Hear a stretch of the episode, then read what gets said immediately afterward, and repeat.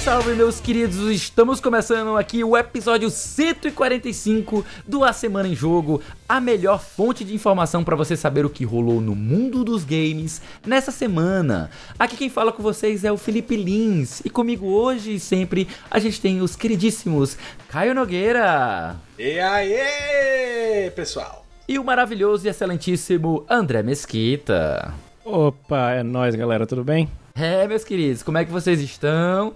Estamos todo mundo aqui animadinho. Faz tempo que aqui que eu não apareço, né? Eu, eu tenho estado ocupado com algumas coisas. Mas. Vigiando e punindo. Fiquem ligados, meus queridos. O quê? Vigiando e punindo. Vigiando e punindo? É. Vigiando e punindo, vigiando e punindo. é Tem que falar isso mesmo, a gente recebe a punição aqui. É, também, né? É. Poluição sonora, né? vou, é verdade, vou, vou caçar é vocês, é, vou caçar vocês. É. é, gente, mas é isso mesmo. Fica ligado que no episódio de hoje a gente vai ter. O mar não tá pra peixe e os marujos de Skull and Bones estão vendo o jogo ser adiado pela sexta vez. Ministra dos Esportes fala que esportes não são esportes e leva a discussão no Twitter de volta pro século passado. Yoshi P de Final Fantasy XVI dá ultimato sobre como jogar o game compre um PS5. E o elogiadíssimo Shredder Revenge da Tartaruga Ninja chega ao catálogo da Netflix Games. É, meus queridos, nós já estamos aqui, ó, ponto de bala. Essas são as principais manchetes do programa de hoje. Mas antes de cair de cabeça nas notícias, vem cá, deixa eu fazer uma perguntinha aqui rapidinho para vocês, meus queridos. Vocês já fazem parte do nosso Discord? Olha só, quer trocar ideia com a gente sobre tudo quanto é assunto relacionado, não, não necessariamente aos jogos, mas também outras coisas aqui com a nossa equipe, com os nossos ouvintes? Então, basta você entrar no nosso Discord, né? Também você vai conhecer gente nova dos ouvintes e aqui acolá concorre a chance de ganhar joginhos de graça. Olha só, quando a gente tem alguma cortesia assim que a gente recebe para ou para sortear ou para distribuir, a gente já puxa logo e já entrega aí pra galera que tá seguindo a gente que tá lá no grupo.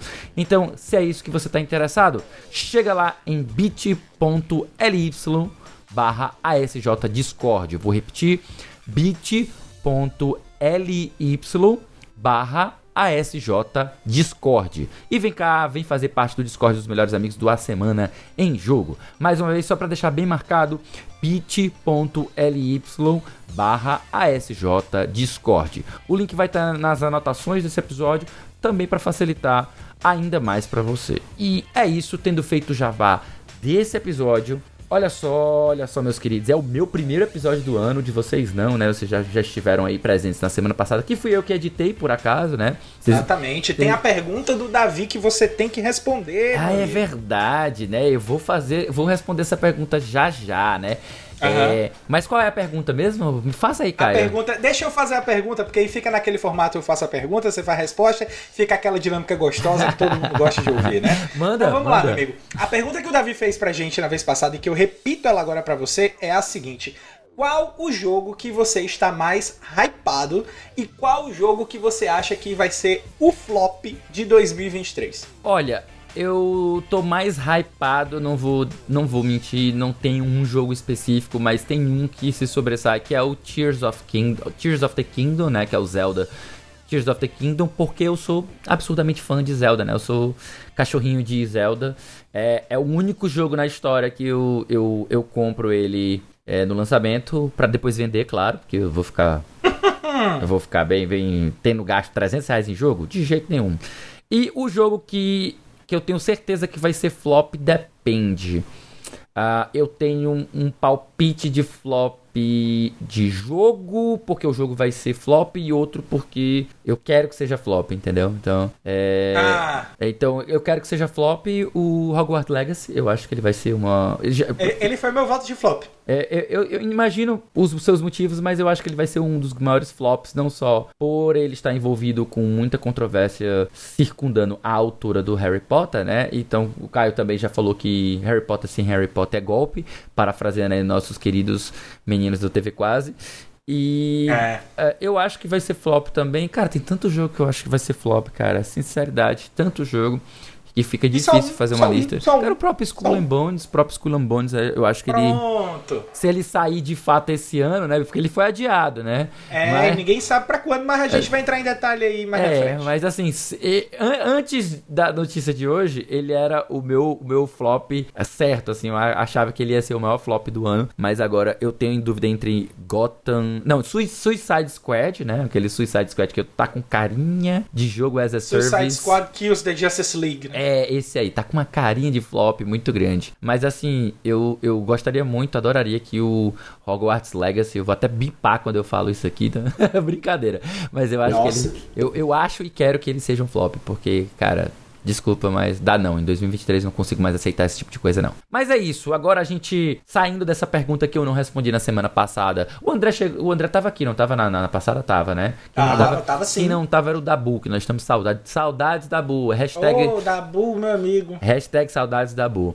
Mas é isso, meus queridos. Eu queria só perguntar rapidamente. Eu vou me pular, né? Porque eu não tenho jogado nada de especial essas últimas semanas. Eu tenho mais assistido os meus animes que eu, eu tô atrasado do ano passado ainda. E ainda encerrando alguns jogos do ano passado. Mas eu vou passar logo a pergunta pra vocês. Meu querido André Mesquita, o que que você anda jogando agora esses últimos dias, nessa semana? O que que, que que tem estado aí no seu PCzinho? Cara, eu tô fazendo um esquenta pro Resident Evil 4 Remake, né? Então eu tô rejogando todos os jogos da franquia. Agora eu tô no Resident Evil 4. Ah, mas Opa! eu parei pra jogar outros jogos de Survival Horror e também alguns jogos que eu recebi que eu ainda não posso falar, tá? No ato, quando esse podcast sair, talvez aí saia junto o podcast, alguma coisa lá na nossa coluna que sai pelo da visão Olha lá no segredos, Povo. rapaz. Segredos, Eu não rapaz. posso, porque se eu, for, se eu falar, né, minha, minha família e meus amigos estão em perigo. Então eu não quero colocar vocês em perigo. então eu não posso falar sobre ele.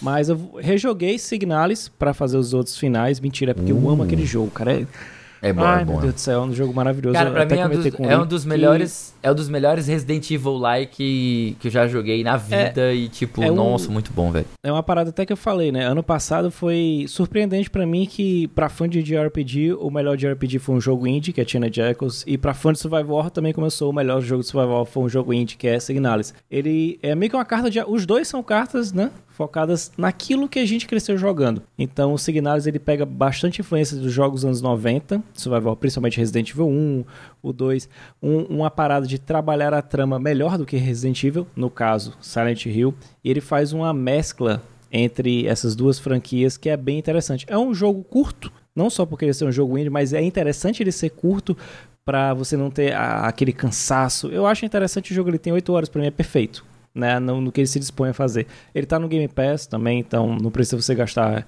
rios de dinheiro comprando num console. A gente sabe que aqui no Brasil os jogos são bem mais caros. Cara, é maravilhoso. Eu sempre deixo essa recomendação. Além de também voltar a escrever mais coisas, né? mudanças aí diárias, empregos novos. Então, me readaptando a essa rotina aí. E aí, meu querido Caio, você que é aquele jogador que tem múltiplas funções, né? O jogador que joga por si, o jogador que joga com o filho, o jogador que, É. joga, que joga para o trabalho. É, é isso mesmo. O que, que tem aí povoado os seus, os seus consoles aí, as suas plataformas diferentes aí? O que, que você tem jogado? Cara, eu tô. é, eu acho que eu já devo ter falado desses dois jogos que eu tô jogando, mas eu tô jogando muito Moving Out com Dante, né? Eu acho que foi o jogo até, inclusive, que eu citei aqui na semana passada. E eu tô jogando sozinho o. Claro, com o Dante assistindo e às vezes ele pegando o controle pra jogar alguma coisa também. Mas é o Dragon Quest Builders 2. Ah, que legal. Esse jogo é uma maravilha, velho. Porque, e eu tô achando mil vezes melhor que Minecraft, cara. Mil vezes melhor que Minecraft. Só pelo fato dele dizer o que eu tenho que fazer. Entendeu? Então, o, o, o, jogo tem uma plot, ele tem uma historinha bem contada, é, ele tem objetivos para que eu faça o desenvolvimento da Isle of Awakening. Então, é, é algo que, como é mais dirigido à história, a história tem muito daquela vibe ali de, de, de Toriyama, Dragon Ball, aquelas coisas ali. Cara, é, é muito, muito, muito legal, cara. Então, é, eu tenho jogado muito esses dois jogos aí também. Além desses dois, no PC, eu tô jogando Motorsport Manager, né? Aproveitar aí que deu essa baixa aí na, na temporada de Fórmula 1, que a gente tá entre temporadas, e jogar ali um pouquinho ali de, de um simulador de, de equipes de Fórmula 1. Tem, tem sido uma válvula de escape minha pro PC. E eu tô aí no esquenta porque eu fiz o, o a compra do Devil May Cry 5 no, no, no PC também. Só que eu, como eu tenho a assinatura da, da, da PlayStation Plus Deluxe, né, eu pedi o reembolso porque ele vai ser adicionado para eu jogar no console e Devil May Cry é o tipo de jogo que eu prefiro jogar no console. Então, daqui para a próxima semana eu devo começar a minha jornada com Devil May Cry 5 para aí sim finalizar todos os Devil May Cry que já foram lançados. Até o DMC eu já finalizei. Foi, foi uma dor no coração que eu finalizei aquele jogo, eu finalizei. E é isso. Tem sido esses aí o, o, os meus passatempos aí em termos de joginhos para essas últimas semanas. Mas vai ficar aí entre Devil May Cry 5 e Dragon Quest Builders 2, cara. É, cara, pois é, a gente já tá aí, né? Já fica na expectativa. E como eu falei no comecinho, como eu não tenho jogado nada de novo recentemente, né? Só jogando jogos antigos, né? Então não tenho muito para falar. E não tem problema. A gente então passa a dar início ao nosso primeiro bloco de notícias do A Semana em Jogo. Já vem chegando aí.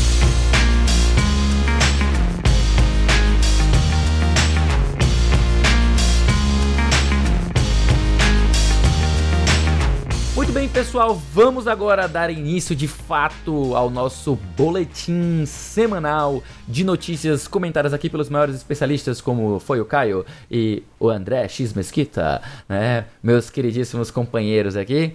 Ubisoft adia Skull and Bones mais uma vez e cancela ainda três projetos que não foram anunciados. Notícia do Ivan Nicolai Barcol Castilho para o PSX Brasil. Vou fazer a leitura aqui para vocês, pessoal. A Ubisoft anunciou que pela sexta vez adiou Skull and Bones, bem como cancelou mais três jogos não anunciados em meio a grandes desafios aqui, abre aspas, na indústria. O baixo desempenho de Mario plus Rabbids Sparks of Hope e Just Dance 2023, assim como uma próxima, entre aspas, reestruturação.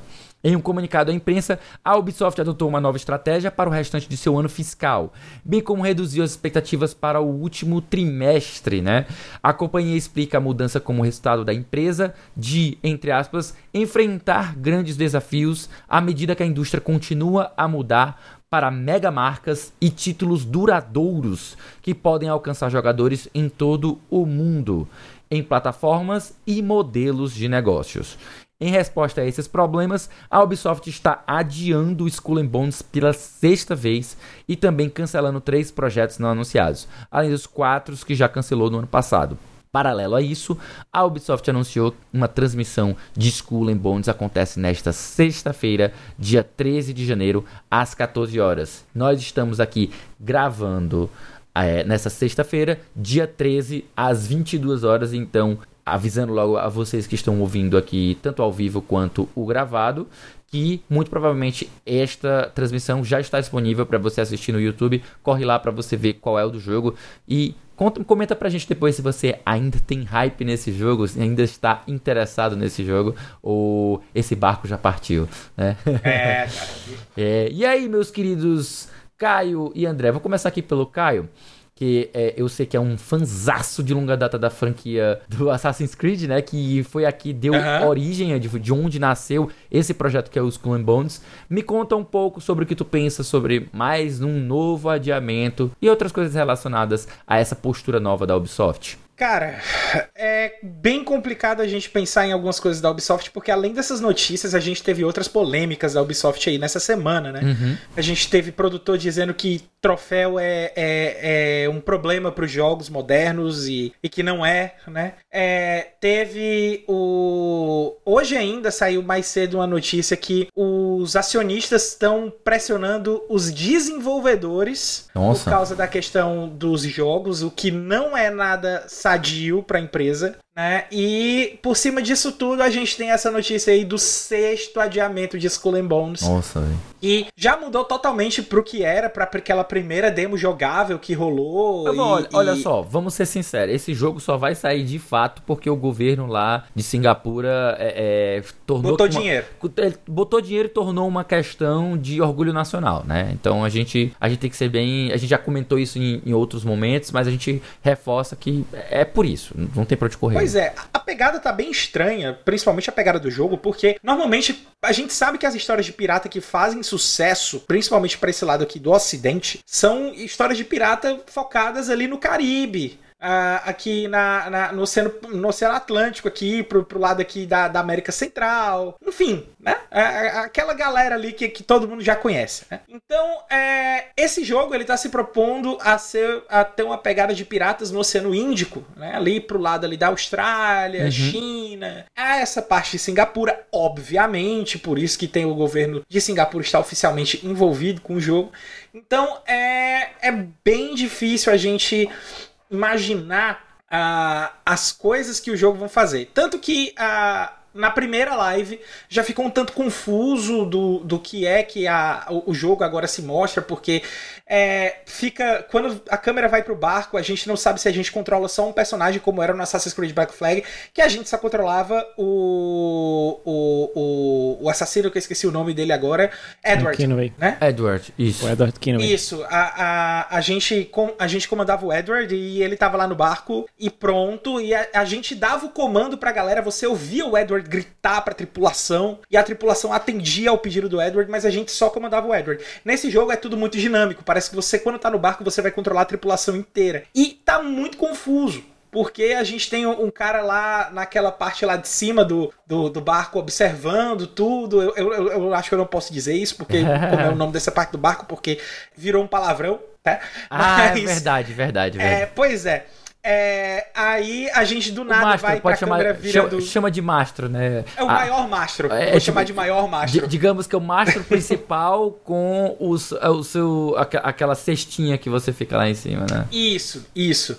É, aí de repente a câmera vai para quem tá nos canhões, aí a câmera volta pro, pro, pra quem tá no timão, aí dá, tá no timão, ela vai pro canhão de fogo na frente, aí volta pro timão, aí volta pro cara que tá lá em cima. É uma confusão. Então, é, não tá claro. A, a, Ubisoft não tá conseguindo comunicar claramente sobre o que é que o jogo se trata. Tá tudo muito confuso. Então, eu acho que todo adiamento é bem-vindo. Porém, nas circunstâncias que a Ubisoft se encontra, esse adiamento é sinal de bagunça. E isso não é algo bom, tá? Eu acho que é, não, as coisas não estão boas para a Ubisoft, ela tem que organizar a casa, tem que, tem que chegar alguém ali para organizar a casa, nem que seja a própria Ubisoft mesmo que consiga organizar, ou até uma third party maior que venha a, a comprar a Ubisoft, porque pode ser que o momento de compra dele seja bom com toda essa bagunça que está acontecendo. Então, acho que o futuro aí a Deus pertence, né? Vamos ver no que é que vai dar nesses próximos dias, nesses próximos meses, nesses próximos, por que não dizer, nesses próximos anos aí que a gente tem para chegar aos Skull Bones, porque não tem data oficial, e é isso aí, cara. Eles deram só um falou valeu, não tem data mais oficial e eu ainda tô sentindo a isso aí resvalar no Prince of Persia também. E eu tenho certeza que o André vai comentar mais sobre isso também no comentário dele. Pois, puxando para você, meu querido Andrezão, eu queria falar um pouquinho, abordar, te pedir um pouco para abordar essa parte final em aqui desse comunicado em que eles falam de reestruturação da empresa, né? Isso está com aquela carinha de que a empresa vai passar a focar em jogos mais ainda, né, live service, né? Bem como também grandes títulos e vai e provavelmente abandonar de vez títulos menores, né? Que é algo que a empresa já tem feito há um bom tempo, né? Faz muito tempo, muitos anos que a gente não vê um projeto bacana como eram os jogos da UbiArt, como a gente via os jogos de Rayman. Não sei, né? O que, que, que você pensa sobre isso? Que você pode comentar sobre esse detalhe? É, o que a Ubisoft vem fazendo ah, não precisa ser dito e replicado na questão somente dos jogos e desses comunicados. A gente vê pela própria PGS. Quando eu tive a oportunidade lá de entrevistar o João Guerra, eu, uma coisa que eu falei para ele, eu, assim, a gente não tem um, um, a Ubisoft, como o Caio falou, precisa chegar alguém para centralizar, para colocar no rumo. A gente não viu ela no stand fixo. A gente viu ela espalhada durante todo o evento. E é uma das coisas que a gente vê que é a proposta que ela está fazendo. Ela quer espalhar cada vez mais. Isso é interessante porque eu trago público de outras plataformas, de um outro nicho para dentro. Mas o que acontece? Um jogo que é excelente, o Lee jogou, a gente jogou na BGS, o Lee recebeu e fez a crítica que é o Mario Rabbids, o Sparks of Hope. Ah, embora seja um jogo que trabalhe com a IP da Nintendo, que é o Mario. E eles fizeram esse trabalho de uma maneira excelente, tá? O carinho, o esmero que eles botaram naquele é, jogo. O jogo é muito bom. O jogo é muito é, bom. não, não dá para criticar ela de forma alguma. Ela, ela recebeu o feedback do jogo anterior e melhorou. Foi excelente. Mas para ela, no sentido dessa parceria, não foi tão viável porque as vendas foram abaixo. Subentende como assim abaixo, André? É o Mario. É o personagem mais famoso do mundo do videogame e não vendeu esperado uhum. para a quantidade de Nintendo Switch. A gente tá falando do terceiro console mais vendido da história. Então isso pesa, uhum. saca?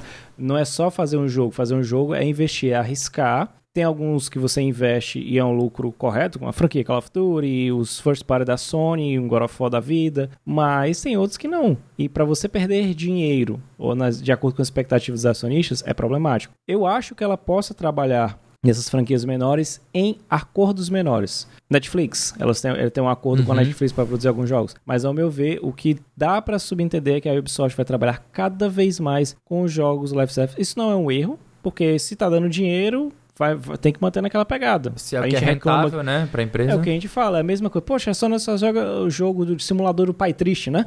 É sempre aqueles jogos iguais. ali. Mas, cara, é o que tá dando dinheiro, você não pode negar. Às vezes acontece até com criador de conteúdo. Às vezes eu tenho que focar algum, algum conteúdo específico lá no canal porque tá dando mais retorno tanto do número de inscritos até financeiramente. Mas sempre você, mas é ideal sempre você manter os demais para você não ser conhecido como aquele que só faz o mesmo jogo. E você, meu querido Felipe Lee, você acha que é, é a parada do Caio de ah, tem que vir comprar ou você você no seu olhar de uma pessoa que trabalha com investimento também, como é que você acha que tá rolando aí nos bastidores? resumindo aqui, a pergunta do André é a seguinte: o arroz com feijão que a Ubisoft faz vai servir para salvar ela? Olha, é, é, não? eu tenho eu tento fazer essa análise de um ponto de vista o mais neutro possível, porque ao mesmo tempo em que eu, eu tenho muito respeito por todas as pessoas que trabalham na Ubisoft, né? A gente tem, uh, como o, o, o André falou... João Guerra. O João Guerra, isso. A entrevista com o João Guerra, que a gente conseguiu lá na BGS. A própria Esté também, que é, é uma, uma pessoa maravilhosa também, faz a, a gestão da comunidade pela Ubisoft. Então, tipo assim, a gente tem pessoas que, que estão lá esforçadas, a gente sabe que a empresa, ela dá espaço, ela tem essa, esse, esse, essa comunicação com o público, né? Uh, a gente viu que ela fez tanto com a reestruturação e, digamos, entre aspas, o salvamento de tantos jogos como o The Division, né, que ela reestruturou várias, diversas vezes até é, conseguir manter o jogo funcionando e rentável, né, e, e bem interessante o Caio é extremamente viciado aí, ficou anos e anos aí viciado em The Division. A gente tem. Ainda joga, ainda, ainda joga, joga, ainda joga, né? Pois é. Uh, o uh, R6, o R6 é o, é o Siege, né? O, o Rainbow Six. Hum? É, o Rainbow Six o Siege. Rainbow Six Siege, pronto. O Rainbow Six Siege também é um case de sucesso em que ela teve um lançamento conturbado e depois ela deu a volta por cima. Então, tipo assim, a empresa sempre tentou acertar mesmo errando, sabe? E por mais que, por outro lado, eu tenha eu tenho que eu tô colocando esse ponto assim desse respeito que eu tenho pelos profissionais ao passo que como consumidor há muito tempo eu não sou mais consumidor da Ubisoft porque justamente como o André falou esse arroz com feijão que ela faz não me apetece não é o tipo de jogo que me convence a comprar e a pagar caro no jogo principalmente porque nenhum jogo me convence a pagar caro mas ainda mais pelo fato de que eu vou encontrar um gameplay repetitivo, é, com mundo aberto, com toda aquela fórmula que a gente já a gente até atribui o nome Fórmula Ubisoft, mas não foi necessariamente ela que criou, só mesmo se tornou um mitos aqui, algo que a gente conversa no dia a dia. Mas enfim, somando esses dois pontos, que é um positivo e um negativo, e tentando me manter de uma maneira neutra, eu acredito que tem algumas questões que a empresa tem a considerar nela. Ela tem um público fiel, ela tem um público que é apaixonado pelos jogos da Ubisoft. Você vai ver aqui no Brasil muita gente que é muito fiel aos jogos dela, que gosta de Assassin's Creed, gosta muito, gostou muito de Valhalla, deu uma recepção muito positiva ao jogo. Tem muita gente que é obcecado e apaixonado por essa fórmula dela, né? Que tipo assim, se eu não gosto, o Felipe não gosta, né? Tem, por exemplo, o Caio pode amar, né? O André pode pode estar tá é, ok com isso, mas tem gente que realmente é apaixonada por essa fórmula, compra o jogo porque quer mais disso, porque é o que gosta e que bom que tem esse público para poder estar tá lá dando esse apoio para a empresa e mantendo ela rentável. Mas é óbvio, ela faz investimentos muito altos né, nos jogos dela é, como ela tem um escopo muito grande, isso também abre mais espaço para uma quantidade, uma infinidade de erros cada vez maior, né? E, e nessa pegada de que hoje ela, ela prefere dar mais atenção a esses jogos de que são medalhões, né, como ela chama, que ela chama de, de grandes marcas, né, mega marcas, né? Então é uhum. fazer mais ou menos como a Nintendo, é valorizar mais as suas grandes marcas e acaba ficando um pouco menos é, é, aversa ao risco, né? Por mais que seja uma empresa gigantesca. É, eu acho que também a gente tem que pontuar que essas expectativas às vezes são um pouco. Uh, a gente não faz ideia de como é que são as expectativas, porque se ela acha que o Mario Plus Rabbids ele não teve o desempenho que ela esperava. Uh, talvez ele não seja um mega hit, talvez ele seja o que o pessoal chama de sleeper hit, né? Ou seja, um hit que é mais adormecido, que ele vai ao longo do tempo, ele vai se provando bastante é, sólido e gerando renda por um longo período, né? Que chama de cauda longa também dentro desse, desse mercado de análise, né? Mas aí eu não sei, tipo, ele prova, ele com certeza não deve ter sido aquele estouro de vendas até pelo momento em que ele foi lançado, né? Ele foi lançado agora em outubro, que a gente estava próximo de outros grandes lançamentos, como também é o caso do, do, do próprio God of War, que também é um jogo que é extremamente popular, né? né? A gente teve o Pokémon que também saiu agora, logo pouco depois dele. Então é um lançamento que, tipo, pessoas que têm múltiplos consoles e que não têm condições de pagar 350, 300 reais em um jogo novo, né? Elas têm que escolher qual jogo vai. Né? Então ela tem um PlayStation, ela tem um, um, Nintendo Switch, ela tem que escolher qual que ela vai valorizar. E mesmo as que tem Nintendo Switch, né? Tem que decidir. Pô, vou dar 300 reais em Pokémon ou eu vou dar 300 reais no Mario Plus Rabbids. E, e aí é, é, é, nesses momentos em que a janela de lançamento é algo muito importante, né? E falando em janela de lançamento, né, a gente agora passa para um outro jogo que nós estamos próximos da janela de lançamento, que é o Final Fantasy XVI. E olha só, ele vem com uma declaração polêmica, extremamente polêmica produtor de Final Fantasy. Eu, eu, vou, eu vou pegar aqui a notícia ipsiliteris, tá? Literalmente como ela foi escrita, para depois a gente conversar um pouco sobre ela, tá bom? Então, produtor de Final Fantasy XVI desmente lançamento para o PC, entre aspas. Compre um PlayStation 5. Notícia da Clara Canela e original do Ryan Disdale, né? Ryan Disdale da Higiene Brasil, né? A notícia traduzida que foi trazida aqui para o, o Brasil, né? Deixa eu fazer a leitura para vocês, para vocês entenderem do que, que eu tô falando. O produtor de Final Fantasy XVI, Naoki Yoshida, né, também conhecido como Yoshipi, né, disse que o próximo jogo da Square Enix não aparecerá no PC. Aos fãs interessados no game, ele sugere comprar um PlayStation 5. Um vídeo publicado no site japonês Nico Video foi compartilhado no Twitter pelo especialista da indústria de games, Genki, né, o nome do, do, do, sujeito, que traduziu os comentários de Yoshida sobre uma possível versão de Final Fantasy XVI para PC. Ninguém, entre, vou aqui abrir aspas para o que foi dito. Ninguém falou e ninguém, ninguém deu uma palavra sobre o lançamento de uma versão para PC, disse Yoshida. Por que lançaria uma versão de PC seis meses depois? É, é, interrogação. Não se preocupem com isso. Comprem um PS5. Aí tem risos, né? Me desculpa, eu exagerei. Risos novamente. É, mas fizemos o nosso melhor então, aproveitem. A alegação de que ninguém disse uma palavra sobre uma versão para PC é falsa, no entanto, já que a própria Square Enix fez essa menção, né? Então, vamos lá, até tinha um trailer que ela teve que editar, tirar o, o, o First on PlayStation, né? Mas a gente sabe que tem aquela toda aquela comunicação da Square de First on, é, é, de console exclusive, né, de timed exclusive, que a gente sabe que é o, o, padrão que ela tem adotado hoje, né? E se não foi o Final Fantasy XV que ficou exclusivo, não, provavelmente não seria o 16, né? já que o 15 teve todo o seu marketing voltado como exclusivo do PlayStation 3, né, gente? Diferente do que nós temos agora. Uh, é. Eu queria, antes de passar a bola para vocês, só fazer uh, o meu devido comentário, como estudante de japonês já há um bom tempo nessa luta, né? Eu fui atrás do vídeo original, né? Eu, eu assisti ele ao vivo, né? E, e, é, tem algumas nuances que a gente só pega quando a gente assiste o vídeo, né? E, e a gente entende um, um pouquinho mais sobre o japonês. A forma com que o Yoshipi fala é, é um pouco brusca e como se ele estivesse falando dentro de um personagem, né? Ele tá lá dando a entrevista aí ele franz o senho, faz cara de como se fosse um cara assim super duro, um, um tipo um, um cara arrogante, um cara coisa de assim, dorimo piscino verso Tipo, alguma coisa nesse sentido, tá? Só, só, só fazendo aqui de, de brincadeira. Mas ele, ele fala de forma grosseira exatamente essas palavras. É, quem foi que falou de versão para PC? Ninguém falou de versão para PC. É, tipo assim, e aí ele dá um sorrisinho assim. É, é tipo assim, quer comprar o jogo, quer jogar o jogo? Compra logo o PlayStation 5. Aí ele ele dá um sorriso, né? Ele não, não, não são risos, né?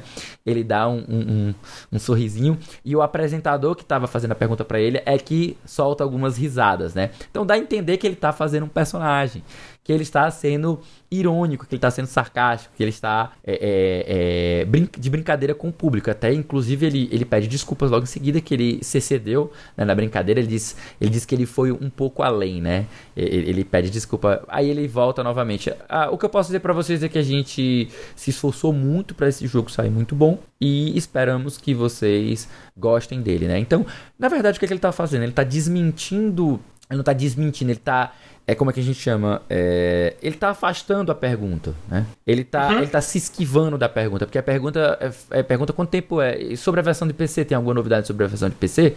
E aí, uh, esse pacto que eles têm com a Sony atual é que no começo eles não vão fazer publicidade de outras versões. Eles têm. É, é, até a gente viu isso na, naquela. nessa briga que tá rolando aí da Microsoft com a, a Sony pra, na compra dela da Activision Blizzard, né? Então, o nosso governo aqui teve acesso a alguma, alguns documentos, né? E, do, do CAD e vazou, e a gente ficou sabendo disso, tá, né?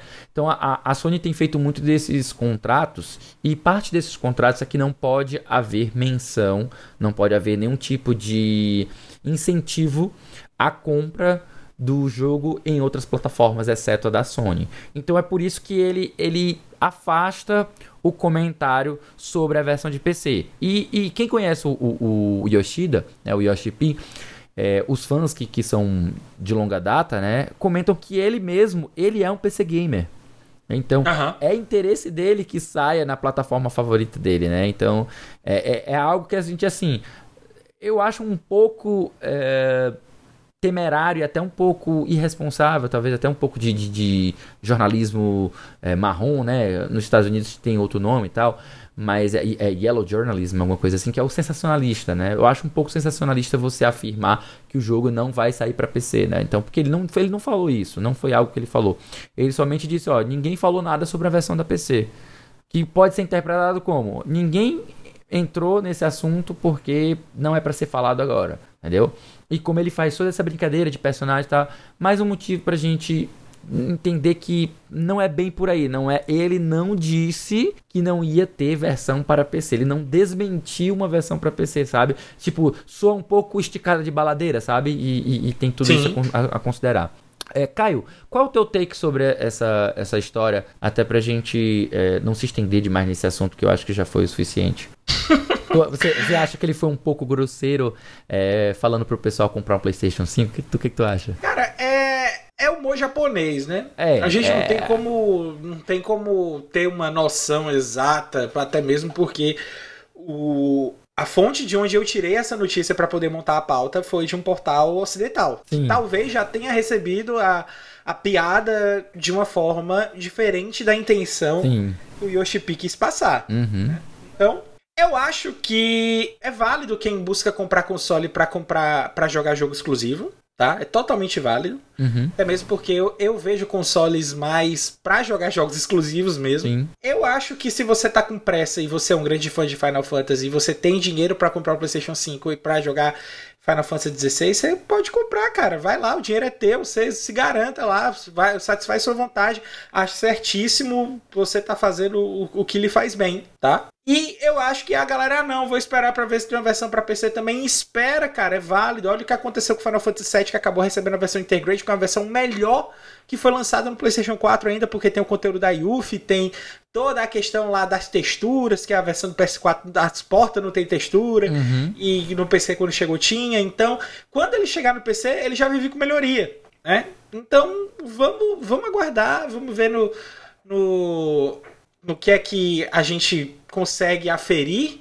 da, da versão de PC que vai vir do Final Fantasy XVI, porque vai vir, né? Uhum. Não é uhum. porque o Yoshi P comentou isso aí que isso aí vai deixar de acontecer, até mesmo porque já no primeiro trailer saiu e tal, e não tem como não vir, né? É, plataformas Microsoft é que eu acho que vão sofrer mais um pouquinho, né? Como uhum. é, tem sido como com Final Fantasy VII Remake isso. também. Isso, né? talvez nem e como já né? tem sido, Talvez nem como já tem sido também na- nas notícias que a gente comentou, na questão do Silent Hill 2, na questão do, do, do próprio Final Fantasy VII Remake, na questão desses outros jogos aí que estão vindo de volta que não vão sair pro Xbox. É isso aí, né? Vamos, vamos ver no que é que esse estúdio aí do. O que é que essa versão do, do, do Final Fantasy XVI vai acabar entregando pra gente quando sair no PlayStation 5 e quando sair a versão de PC. Massa, massa. André, eu sei que o Caio já tá com o PlayStation 5 dele garantido. Ele vai jogar logo assim que sair um Final Fantasy XVI. Ele vai jogar assim que sair um Final Fantasy VII Rebirth. e Vai estar tá lá olhando pra gente assim, ó. Tipo assim, ó. Eu tenho, vocês não têm. É, eu vou pegar até o final desse ano, cara. Meu PlayStation 5 sai até o final desse ano. Pois é, eu quase certeza que ele vai estar. Mas e você, André? Eu sei que você, eh, ano passado, você teve que fazer algumas escolhas um pouco mais é, é, pontuais em relação a qual plataforma você iria se dedicar mais. E eu lembro que você teve de vender o seu PlayStation 5 e acabou substituindo e optando por um PC game. Então, inclusive, além de qual- antes de qualquer coisa, meus parabéns pela opção, né? pela es- bela escolha. Mas assim, brincadeiras à parte, o, como é que você tá de expectativa? Você vai fazer que nem o Yoshi P falou e vai comprar um PlayStation 5? Como é que você vai fazer? É, eu vou esperar eles lançarem aquele trailer sem edição no final, dizendo que vai sair pra PC no final do ano. Aí eu aproveito que o final do ano é meu aniversário e compro no dia do meu aniversário. A versão Pronto, do do Olha aí que maravilha. Perfeito. Pronto, É, perfeito. eu- eu- Porque, eu- assim, só é, pra eu- contextualizar, eu sim- só, pra contextualizar antes de tu prosseguir, eu vou dizer que eu coloquei o dedinho aqui, ó, o anelzinho no dedo aqui e disse assim, ó, eu resolvi esperar. Então, eu vou esperar, eu vou esperar sair no, no PC e eu vou esperar ele entrar de promoção, porque eu, ao contrário do mundo todo, não estou no hype do Final Fantasy XVI por inúmeros motivos. Um deles é a, a mudança do jogo drástica para um hack and slash que simplesmente não, é o que meu eu quero. hype pra Final Fantasy tá pra Final Fantasy VII Rebirth. É, o meu também. Mas, mas Final Fantasy XVI tem minha atenção. Vai, André, É, continua aí. Ele foi, ele, foi, ele foi a minha escolha, né? Do hype. Mas, assim, eu entendo de duas formas. Primeiro, hum, é, o jornalista estava fazendo o trabalho dele, então chegou e perguntou da informação que foi retirada pela empresa. E se você está com a pessoa ali na sua frente, seu trabalho para com o público é informar o pessoal. Então ele fez uma pergunta legítima. Claro que tem a questão da forma de responder. O USP com certeza ficou aquado, porque caramba, lá aquele NDA que eu assinei, eu não posso falar isso aqui. Não, pode esperar.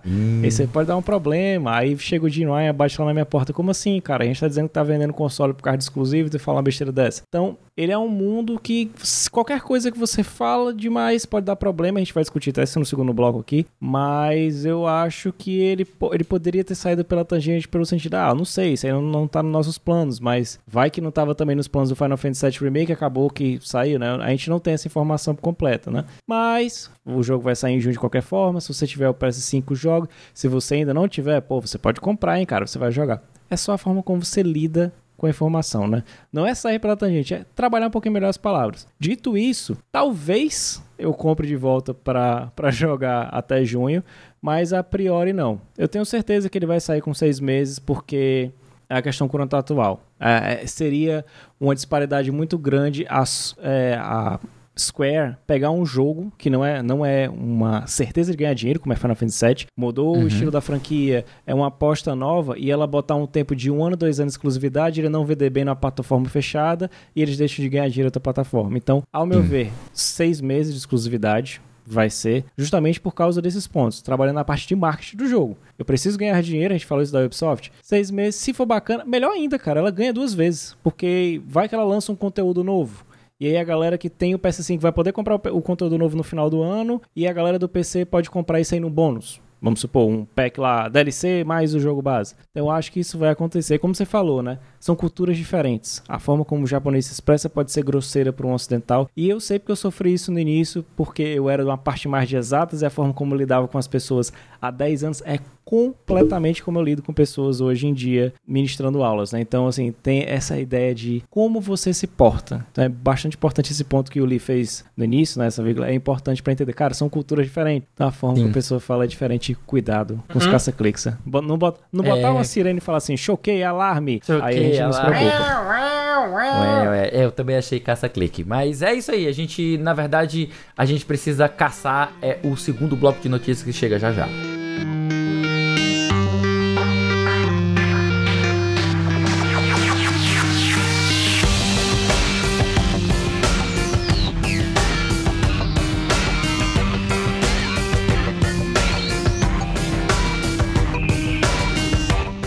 Pessoal, voltando agora para o segundo bloco de notícias do A Semana em Jogo, número 145. Olha só, vocês já, já estamos quase chegando em 150. Vamos lá, notícia polêmica, notícia que deu o que falar, já tem alguns dias, quase uma semana já de debates e muito provavelmente ainda vai passar um bom tempo sendo debatido. Nós, inclusive, já de antemão prometemos a vocês, nossos ouvintes, que nós iremos fazer um especial sobre esse assunto.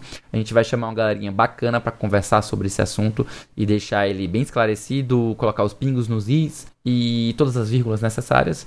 Mas vamos lá. Notícia é: nova ministra Ana Moser diz que esportes não são esportes de verdade.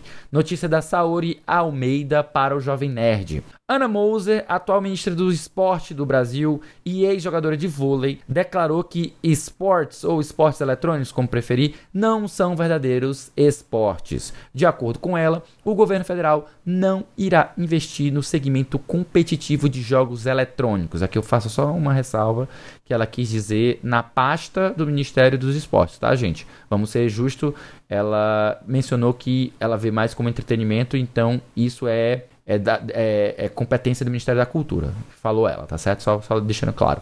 Continua na leitura aqui. Moser acredita que os esportes fazem parte da indústria de entretenimento.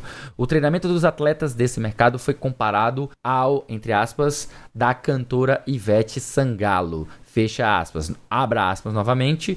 O jogo eletrônico não é imprevisível. Hum, ele é desenhado por uma programação digital cibernética. É uma programação, ela é fechada, ela não é aberta, como esporte, fecha aspas. Nossa, isso aqui vai dar o tanto que a gente discutir, né? Porque isso aqui tá tão errado. Mas vamos lá. Ana Moser também mencionou a ONG Atletas pelo Brasil e a Lei Geral do Esporte, cuja proposta está em tramitação no Senado e não inclui as disputas virtuais. Abre aspas novamente para ela. O texto está lá protegendo o esporte raiz. Na definição de esporte, tinha sido dado uma abertura que poderia incluir esporte eletrônico. E a gente fechou essa definição para não correr esse risco. Fecha aspas. Nossa Senhora! Vocês conseguem sentir daqui o, a energia da treta que essa declaração emana, né, meus queridos? É, eu vou começar então abrindo aqui espaço para o André comentar, porque ele foi convidado, inclusive, para fazer uma breve declaração, um breve ponto lá, no O Povo, né? A gente fez, a gente teve a, o, o, privilégio de assistir ao vivo esse, esse, essa, essa adição, né? E a pergunta que foi feita lá para o André era um tanto aberta, né? E dava muito espaço para discutir, né? Eu, eu acho que você acabou é, optando por falar sobre a questão de, do envolvimento que tudo que tudo tem, né, né, André, na questão da educação, do, da prática esportiva, mas tem algo que, é, é, óbvio, a gente vai recomendar que vocês assistam lá para vocês é, é, essa, essa entrevista rápida que o André dei, deu, né? Até para ele não precisar se repetir aqui. Mas eu queria que você adicionasse mais algo que você acha que faltou comentar naquele momento, André. Até mesmo para a gente é, ampliar um pouco o assunto, passar para o Caio, a gente também não se estender demais para a gente deixar para conversar no nosso especial. Bem, assim como a fala do Yoshi P, aconteceu exatamente a mesma coisa na, na, na fala da ministra na Ana Moser é, sobre o que é ou o que não é o esporte ou esporte eletrônico, o que é essa definição. E é uma coisa que às vezes tem que lembrar pra galera que não tive tempo lá, porque, enfim, é um assunto que ele começa a ramificar em outras áreas, em outros pontos, e quando a gente fala de legalizar, fazer uma legislação para algo, tem que ter outra procedência, aí vai jurisprudência, enfim, é um assunto que é bem delicado. O Felipe trabalhou com, com essa questão do direito, graças a Deus ele se converteu, ele não faz mais parte dessa área, ele achou a luz, tá? a luz verde, no caso, que a gente tá vendo. Luz verde, e, né? É. é. E assim, falta um pouco de, às vezes, conhecimento do lado dessas pessoas. É como eu brinquei, ela vem de uma outra geração, ela vem de uma geração para até chegar no ápice do desenvolvimento como atleta do esporte dela, que foi o vôlei. Era uma dificuldade terrível. Você não tinha como, sei lá, gravar um vídeo seu e mandar para algum clube para fazer um teste de seleção, você tinha que viajar. Então, era uma pegada completamente diferente. Eu também entendo que o discurso, quando ela bota a minha opinião, fica assim, meio que eu fico mais tranquilo do sentido. É uma forma como ela enxerga. Então, se você chegar com calma, se você explicar, principalmente a galera que participou da cartilha do Lula Play, que está lá na no, numa das metas do governo Lula, no atual governo, que vai trabalhar um pouco mais nessa área de jogos, e aquela cartilha, lembrando, tá? Ela não é focada também somente em esporte eletrônico, ela é focada no ecossistema que envolve o mundo dos jogos aqui no, tanto lá fora que estão sendo aplicadas coisas boas e coisas que são pertinentes somente ao Brasil. Então, esse alarmismo que se volta em cima de ah, tem que ser esporte. Cara, o mundo não é o Twitter. Você não vai resolver uma coisa com RT nem xingando uma pessoa. A gente já vê casos aí que aconteceu com o próprio Guilherme Briggs. O pessoal xingou porque não gostou da opinião e conseguiu retirar um dos caras que é mais tranquilo do mundo da plataforma. Então, se a gente não mostrar pontos que, olha, aqui é importante, eu acho que isso aqui encaixa na pauta do esporte, a senhora pode olhar com cuidado, mas lembra, ó, tem coisas aqui que vão entrar na pasta do Ministério da Cultura, tem outro que vai entrar na pasta do planejamento, uhum. do desenvolvimento. Então, são assuntos bem delicados. Eu vejo muita gente querendo só a confirmação, ó, é esporte. Eu acho que todos aqui vão concordar que é esporte e também todos aqui vão concordar que existem níveis. Eu e o Caio, fãs, aqui não tem nem como dizer de fighting game. Então a gente vê com uma comunidade diferente. A gente até brinca que fighting game ela é a mais tranquila, que basta você ter o controle ou então um colega com o jogo, por você chegar lá a rotação é maior. No PC game, ah, nesses, nesses campeonatos que a galera foi falar do dinheiro, que eu acho que não é um ponto para definir se é esporte ou não. Cara, o campeonato de LoL gerou tanto. Irmão, tu já viu o preço daquele PC? Será que a galera que tá assistindo tem condições de consumir? E aí vai, é, é entretenimento no momento que a gente assiste. A mesma coisa do futebol. Eu não, não vou tanto ao estádio, mas eu adoro ver meu time jogar. Tem gente que gosta de ver o que acontece evento por evento que é a Copa do Mundo. A Copa do Mundo é muito mais evento, é muito mais gente que não é nem daquele meio parando para assistir do que realmente a galera que só curte. Então, tu fala é, de evento, tu fala de evento no sentido, no sentido de entretenimento, né? De entretenimento. É, é porque uhum. quando a gente fala de, de um evento, nesse caso, é para gerar dinheiro. Vai gerar dinheiro de qualquer forma. Se eu tenho vários televisores ligados, a internet, o, o que seja, galera tá lá assistindo. Então, para não me prolongar tanto, principalmente que a gente tá trabalhando, eu e o Felipe, numa pauta focada para esse episódio especial, então já falei com uhum. pessoas do meio, o Felipe também tá falando, é entender que é um assunto novo, é um assunto delicado e não é da noite pro dia ou gritando que a gente consegue pautas. A gente vê exatamente o que acontece quando as pessoas vão gritar em determinado canto, o que é que acontece, tá certo com elas? Vigiar e punir. Mas eu espero que depois desse bafafá, desse burburinho e pessoas da área, como a gente está vendo, tentando chegar, a gente mesmo, que tenha a mudança de pensamento que ele fique mais aberto. Eu não quero que mude para ser um pensamento igual ao meu, mas o meu, o de vocês, o dela, que, que ele, chegue, ele, ele chegue a um denominador comum que dê para abranger toda essa galera. Quem é do esporte, quem não é. E aí a gente vai gostar ou quem não vai. Muito bem, muito bem, meu querido Caio. Eu queria ouvir também da tua parte um pouco. É, a gente sente, uh, por mais que esse seja um governo tecnicamente, assim, ideologicamente identificado como de esquerda, né? E a gente vê uh, essa própria questão do progressismo que ele exibiu durante a própria posse, né? A gente viu a posse extremamente progressiva, extremamente popular e tal. E ao mesmo tempo a gente vem, pouco tempo depois, poucos dias, a gente vem com um golpe na forma de declaração, né? Extremamente conservadora por parte da, da nova ministra, né? Tipo, a gente sente quando ela fala de esporte raiz, a gente sente que há um conservadorismo da parte dela. E aí a questão é isso pode ser visto como conservadorismo, pode ser visto como ignorância, também pode ser visto como ela está querendo promover o esporte como algo que é, a prática per si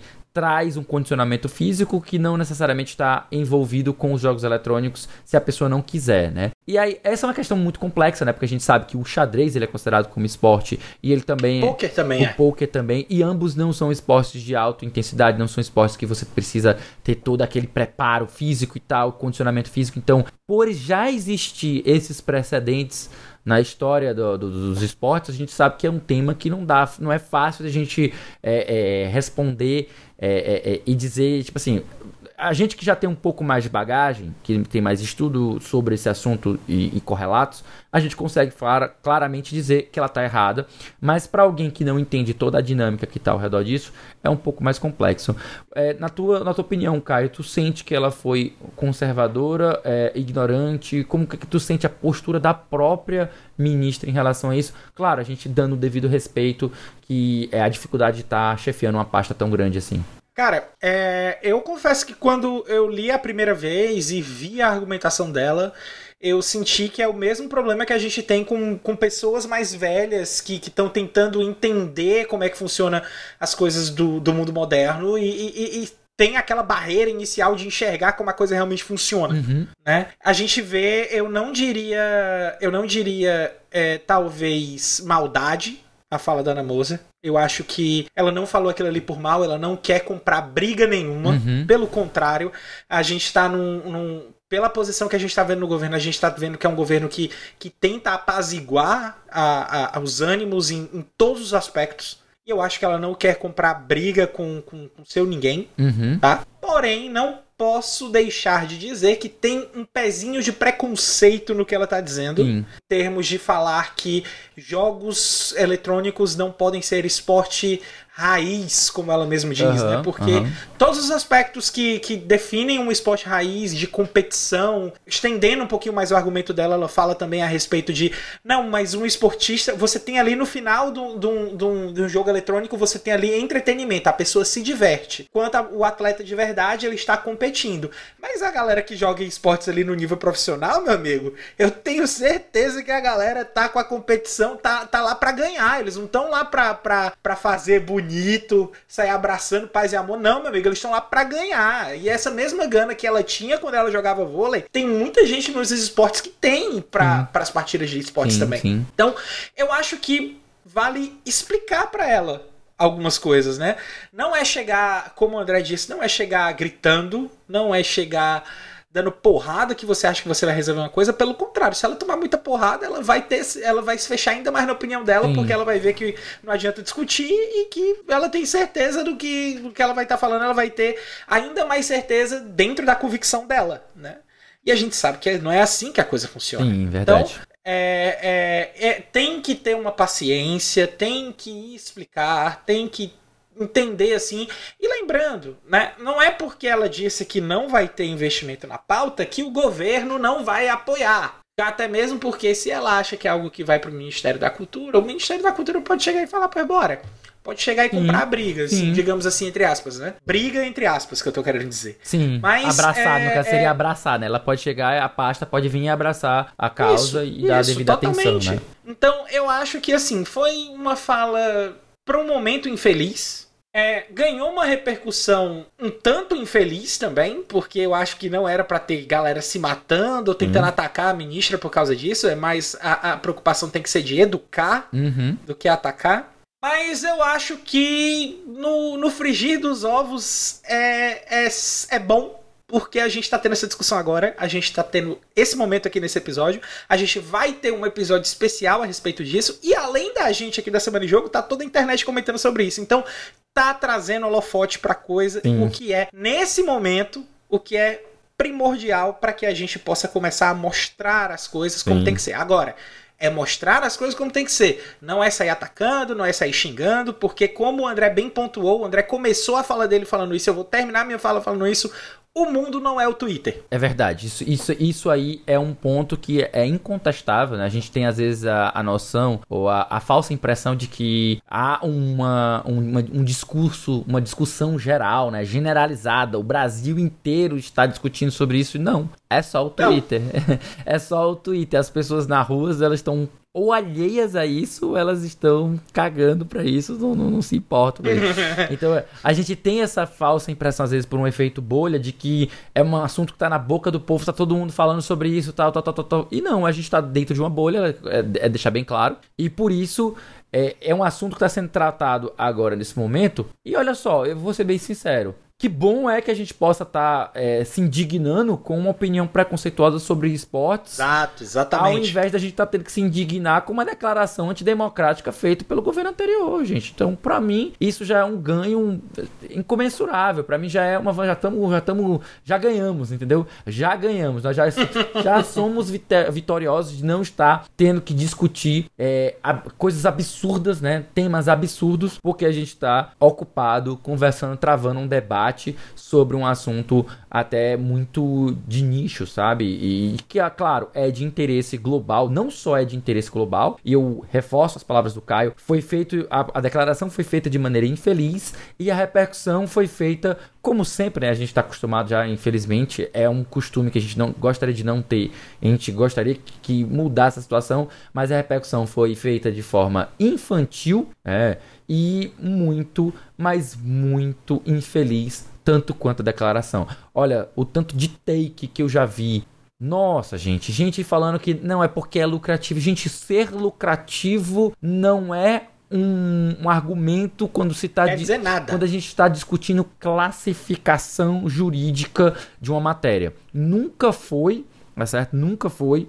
E deixar bem claro também, já que vai é algo que será mais ou menos praticamente o pontapé do nosso especial sobre esse assunto, é deixar claro. Essa discussão. Ela tem um cunho multidisciplinar, ela vai envolver é, definições esportivas que envolve design de jogos, porque todo jogo, todo esporte é ou não um jogo, então a gente vai ter designers de jogos nessa, nessa discussão. A gente vai ter o pessoal de educação física conversando sobre isso para poder pautar o que, que os esportes precisam se focar, se é a questão da saúde, da saúde. E aí a gente sabe que os, os esportes eletrônicos eles têm um, uma, eles têm características diferentes, né?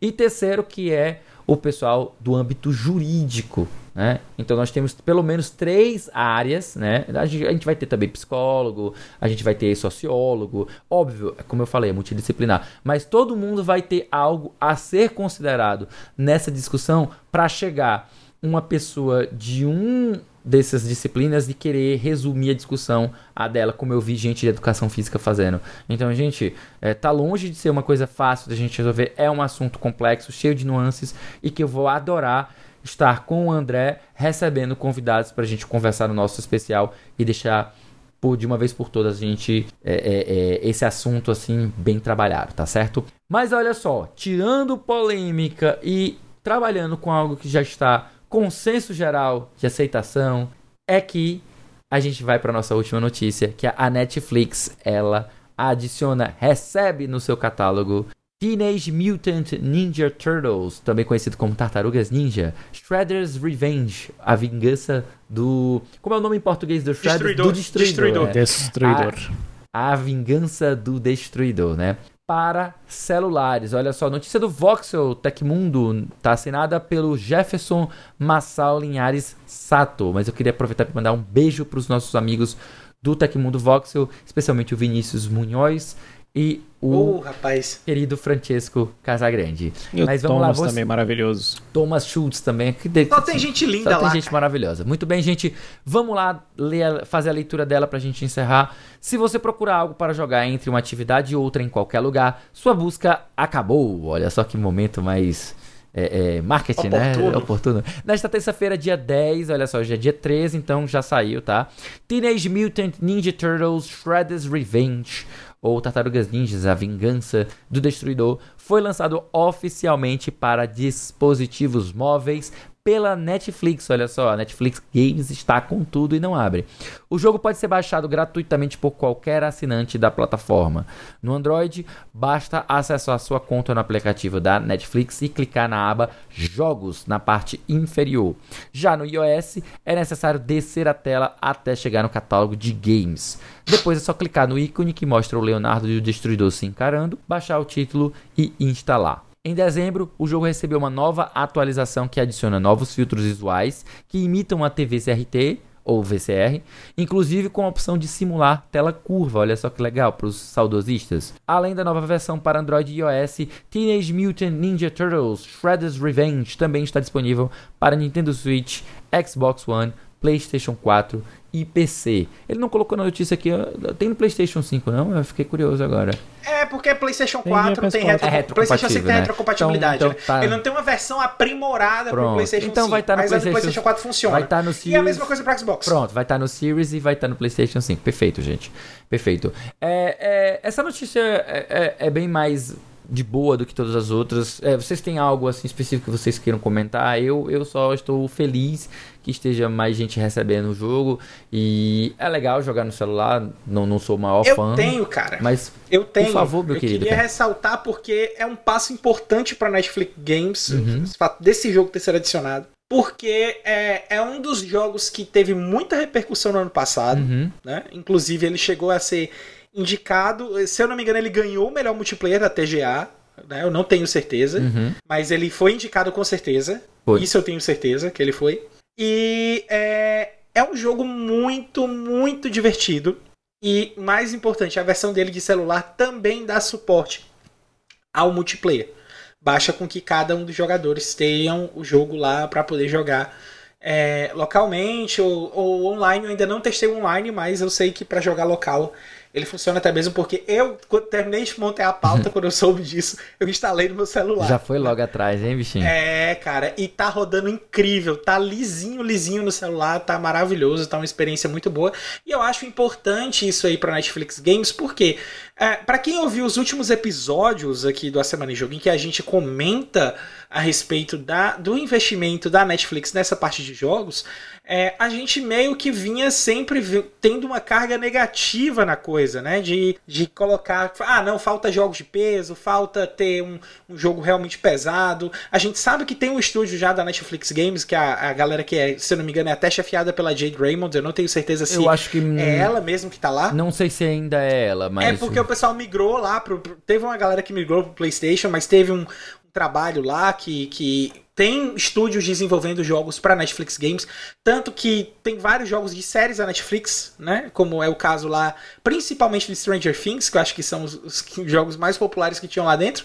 Porém, agora com a adição de, de jogos que já foram lançados em consoles e PC, vindo aí com, versões, com conversões para celular, é uma coisa bem positiva e bem surpreendente, porque esse anúncio veio do nada, a notícia veio do nada, não não estava esperado, não tinha sido anunciado que eles iriam receber. Ela só chegou a notícia dizendo: "Ó, oh, tem agora, vai lá", entendeu? Tá lá. Então, é algo positivo, chega a ser uma surpresa bastante positiva em termos de mercado. Então, vamos ver o que é que vai vir para os próximos lançamentos da Netflix Games, porque se entrou esse Tartarugas Ninja, pode vir coisa grande também. Vamos esperar, vamos ver o que é que, o que, é que vai ter, mas ó, tô, gostei da novidade, gostei da postura da Netflix e manda mais que, que foi foi não foi esporão assim, não foi um 100%, mas foi um 80%. Então já tá, já tá melhorando muito. É, André, você tem algo a adicionar sobre essa, sobre essa notícia? Eu acho interessante Primeiro por ser um, um jogo de fora de franquias, né? Porque a gente viu, começando com o jogo de Stranger Things, que tinha saído originalmente para celular e depois hum. voltou. Ah, como a gente já noticiou aqui uma vez, é, 1% dos assinantes jogam os jogos disponíveis no catálogo do Netflix Games. Isso. E a última declaração era, jogo... era, a última declaração era nessa quantidade mesmo. E sendo esse jogo, eu acho uma situação assim, de dupla vitória, por quê? Primeiro, é uma franquia icônica e clássica, que é a Tartaruga Ninja. E segundo, se eu falo de vários acidentes, eu falo de multiplayer. Então é um jogo que ele é feito. O Caio, o Caio fez a review do jornal. Depois, assim que saiu no, no Game Pass, eu joguei horrores em live. Joguei por muito tempo. Muito é, bom, cara. Ele é muito bom muito porque bom. ele te força a jogar várias vezes para desbloquear mais personagens que vão melhorando o teu gameplay. Ele não é só. A Dotemu trabalha com esse jogo não só fazendo um remaster ou fazendo daquele jogo que saiu ali nos anos 90. Ela literalmente trabalhou nela de uma forma de, cara, como é que eu faço isso aqui ser divertido? É um grupo, são tartarugas, são quatro. Bota a galera para jogar em grupo. Então, esse é, é o diferencial sim. desse jogo, saca? Sim. Então, você botar a April para jogar, que era só uma personagem que era capturada, ali não, ela pois tá ali no é, meio. E o, isso o é multiplayer dele vai até seis pessoas, né? É, tem isso, e até seis pessoas. E é monstro. E é de seis pessoas. Ó, só pra mostrar assim... aqui ele rodando aqui, ó. Coisa Olha, linda. Lisinho, cara. Ó, ó, ó, ao vivo. Lindo, lindo, ao lindo. vivaço. E é bom porque... Essa é só pra quem viu a live, viu, galera do podcast? Os outros assim, imagina... Quem, quem, não viu, fecha o olho, imagina quatro tartarugas aí, um rato e uma pessoa de amarelo. Dá certo. Mas, mas é isso, assim é, é esse trabalho. Os outros que eu tô. O, o que vai me chamar a atenção do Netflix Games ou não são a, ah, trabalhos e parcerias com estúdios. Como você tem na primeira notícia, quero ver como é que vai ser a parceria dela com a Ubisoft. Depois, sei lá, uma Square Enix da vida. Outras empresas que trabalham ali trazendo jogos, tá? Ou das próprias séries de produções, ela trabalha essa questão de transmídia, ou mesmo só adaptar para saber se realmente qual é a dela. Vai ser um concorrente direto do Game Pass ou vai ser uma outra forma das empresas disponibilizar os jogos delas para inflacionar os números? Eu sou, eu faço parte desse 1%, né? Eu gostei muito do Poimp que saiu ano passado. Né? Então foi um dos jogos que eu mais joguei de celular nos últimos tempos. Então é muito, muito divertido. Recomendo para todo mundo. É do mesmo criador de Downwell. É, e tava lá disponível para quem tem Netflix. E olha só, se você já assina Netflix, por que você não dá uma checada lá para baixar e experimentar o Tartarugas Ninja para ver como é que ele tá rodando no, no seu celular, para ver se, se tá, dá para jogar legal e tal. Mas é, estamos falando aqui, obviamente, de um jogo que já tá disponível. Então é só chegar lá e baixar. Mas assim, esse jogo tá disponível. Mas. E é o que vai estar tá sendo lançado nessa próxima semana? E meu querido Caio, o que, que eu faço para saber? Ah, meu amigo, aí, aí quem escuta a Semana em Jogo já tá, é, digamos assim, eu não vou dizer careca, porque o termo agora é outro, já, já está calvo de saber que a gente faz essa listinha de lançamentos da semana. E essa semana não vai ser diferente, tá? Então se liga aí que os lançamentos estão chegando, só passar essa transiçãozinha aí nos próximos 10 segundos já vai estar tá tudo delicinho aqui para você.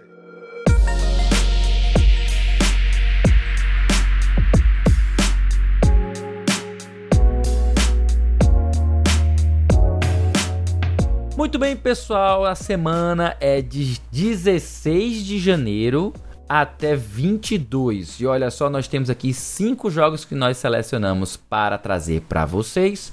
Nós temos aí chegando Persona 3 Portable, né, que está chegando inclusive no Game Pass, tá? Para quem tá aí, é, é, um port do PlayStation Portable, né, do PSP, que agora chega para os consoles modernos e também para o PC, claro. É, também tá saindo aí Persona 4 Golden, que está saindo para novas plataformas para o Xbox Series, para o Xbox One, para o PlayStation 4 e para o Nintendo Switch. Ele já previamente já existia no Vita, no PlayStation 3 e também para o PC, salvo engano. É, também está chegando aí a Space for the Unbound, um jogo de adventure que quem nunca ouviu falar dele, dá uma olhadinha que ele parece ser bem interessante e eu, eu tô animado por ele também. No dia 20. A pixel art dele tá bem bonita, né? Sim, muito bonita. No dia 20, nós temos chegando aí Fire Emblem Engage, o novo título da franquia Fire Emblem da Nintendo, obviamente exclusivo do Nintendo Switch. E por último, também no mesmo dia 20, chegando para novas plataformas, nós temos aí Monster Hunter Rise que anteriormente era exclusivo de Nintendo Switch e PC e agora está chegando para PlayStation 4, PlayStation 5, Xbox One e Xbox Series. E é isso aí, meus queridos. Eu quero que vocês fiquem sabendo que, além deste conteúdo que nós trouxemos hoje, nós da Semana em Jogo temos mais outros para vocês ficarem ligados. É, é não, meu querido André? Isso mesmo. Toda sexta-feira tem episódio novo do Vale a Pena Jogar com o nosso queridão, o Davi do Bacon, trazendo uma review de um jogo que ele acabou de zerar. De segunda a sexta-feira você pode acompanhar o nosso saudoso BE da Bull na Twitch a partir das 6 da noite para jogar Destiny 2, além de vários outros games com ele. É só aparecer na twitch.tv barra BEDABU. Falando de saudoso também, lá no Spotify você encontra um monte de conteúdo produzido pelo finado Cast Potion, o podcast com aquele conhecido papo catedrático sobre videogames que ainda vive ali nos seus corações do Spotify. É, tem muito episódio que a gente gravou lá naquela época que é bem atemporal. É. Então, pode ter morrido? Pode, mas você pode ouvir lá porque tem apanhados de série, tem, tem opinião, opiniões assim, tem o episódio das roletas dos assuntos aleatórios que foi marcante também, tem lá. franquias também, Tem né? análise de franquia, então se você quiser dar uma olhada lá, vai lá que o Cast Potion Mas tem Metal Gear Solid 2. Tem Metal Gear Solid 2, só digo isso. Tem tudo de Metal Aquele Gear. episódio foi uma delícia foi, de né? gravar. Mas tem mais coisa, não tem, André? Isso, e você pode acompanhar também mensalmente as lives, podcast e demais produções do Lee em conjunto com a galera do Memória Random. Só buscar por Memória Random com M no RAM nas plataformas de podcast, Twitch e também lá no YouTube.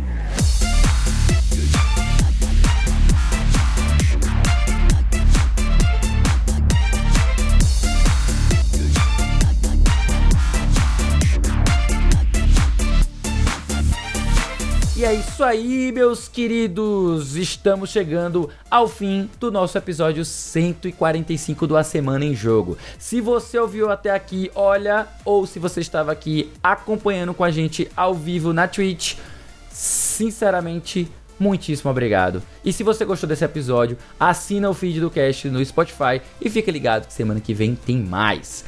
Antes da gente encerrar o cast, a gente deixa claro aqui nosso muito obrigado ao pessoal da IGN Brasil, Tecmundo Voxel, Jovem Nerd e PSX Brasil pelas notícias que a gente trouxe para essa edição do cast. E para finalizar, Se vocês gostarem bastante da gente, olha só, só gente boa, só gente bacana, que tal seguir a gente nas redes sociais? Você me encontra em arroba no Twitter. Você me encontra lá no Twitter e também no TikTok em arroba André X Mesquita. Eu tô no Twitter no arroba foi o Caio. Muito bem, pessoal, no mais é isso, a gente vai ficando por aqui. Meu nome é Felipe Lins, o seu querido Mago Semana, e não se preocupa, a gente se vê na próxima semana. Falou, pessoal! Valeu!